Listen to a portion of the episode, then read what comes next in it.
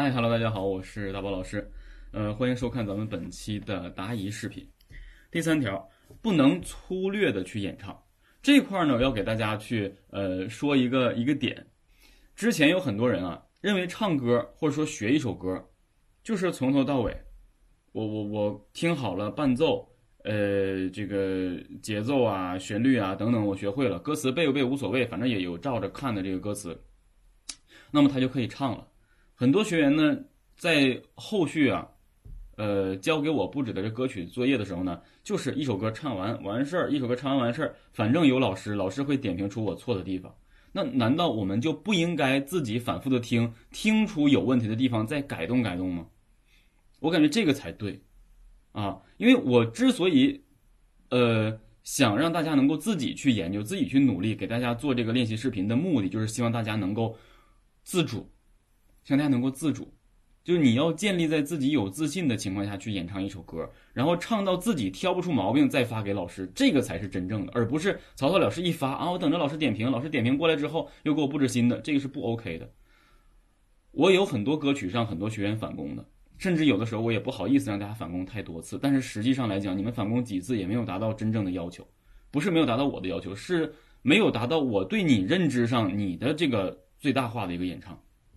所以我想说，给大家一个学习歌曲的一个方式。当你学会了音准跟节奏，还有歌词，这是你必须会的。你学一首歌曲，音准、节奏还有歌词，你学不会，你还唱啥呀？对不对？那后续的，我们就要应该怎么去学习？把歌曲主歌一段、两段分出来，歌词写下来或者打在电脑上，哪几个字用了气声，标出来，用你特有的符号标出来，哪几个字增加力度了？哪几个字在唱的时候应该做一个什么样的表情，能唱出这首歌曲应有的这个段落的情感？到了哪个段落应该提升力度了？力度提升到多少？应该用真声还是用高音气声？自己要把它标出来。然后到了副歌了，这段副歌我应该哪几个字吐字咬字着重？哪块我应该着重的去进行加力，情绪的渲染？然后哪我应该用什么技术？我都应该把它标出来。当你有习惯这样去学习一首歌的时候。你第二首歌也会被它所带动，甚至啊，也会也会被它所带动，甚至后续的话，你根本就不会受这个，你就已经不用再这样做了。你大概已经了解了，因为你真正深刻的就是去拆分一首歌曲之后，大概后续的同类的歌曲，只是歌词旋律不一样嘛，对不对？剩下的大概都可以借鉴，这个很简单，就好像你要玩一个一个玩具，你喜欢这个玩具，你想买了十个。只是外观不同，你需要组装。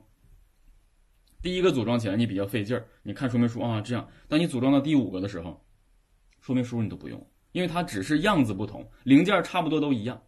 所以我们真正的得就是说，把这个歌曲拆分开来，你才能学的比较细化。另外呢，还有一点概论就是说，为什么我说不能粗略，也不能盲目在这里面，就是老师不一定完全都是对的。我为什么这么说？不是否定，就是说我自己，也不是说否定所有老师。老师为什么不一定都是对的？这个就要看你们是否睿智了。我是我个人的一个个体，我的发声结构、发声形式是我自己的。对于演唱来讲，每一个老师他其实都是在摸着、趟着，不断的去了解一个学员他的整个的境况，才能慢慢的去制定计划。没有一个老师上来就能给你制定一个真正百分百准确的一个练习计划。不是没有，但是偶尔会出现这样的一个特别准确的。很多时候呢，我们也要根据老师给提供的这个建议，结合自身的这个情况去来做这个我们自己的演唱。所以为什么让你们自己学会细化的演唱？因为有可能我说让你弱化力度，而你能做到的弱化力度，恰好是我认为的非弱化，或是其他人认为的已经超级弱化了。所以你一定要记住，时刻找准你自己的这种演唱状态。而不是匹配我的声音需求。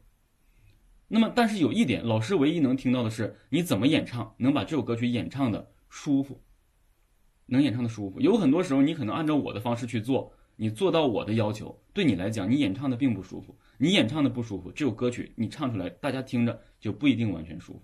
所以你要根据老师提供的点，取其你认为比较重要的百分之五六十、百分之六七十，再结合你自身的演唱。这个就叫做我所说的什么不能粗略的演唱，你得过脑，你得过脑。我把种子给你，那你自己怎么浇水，怎么生发，这是你自己需要结合你自己的一个一个呃一个方式。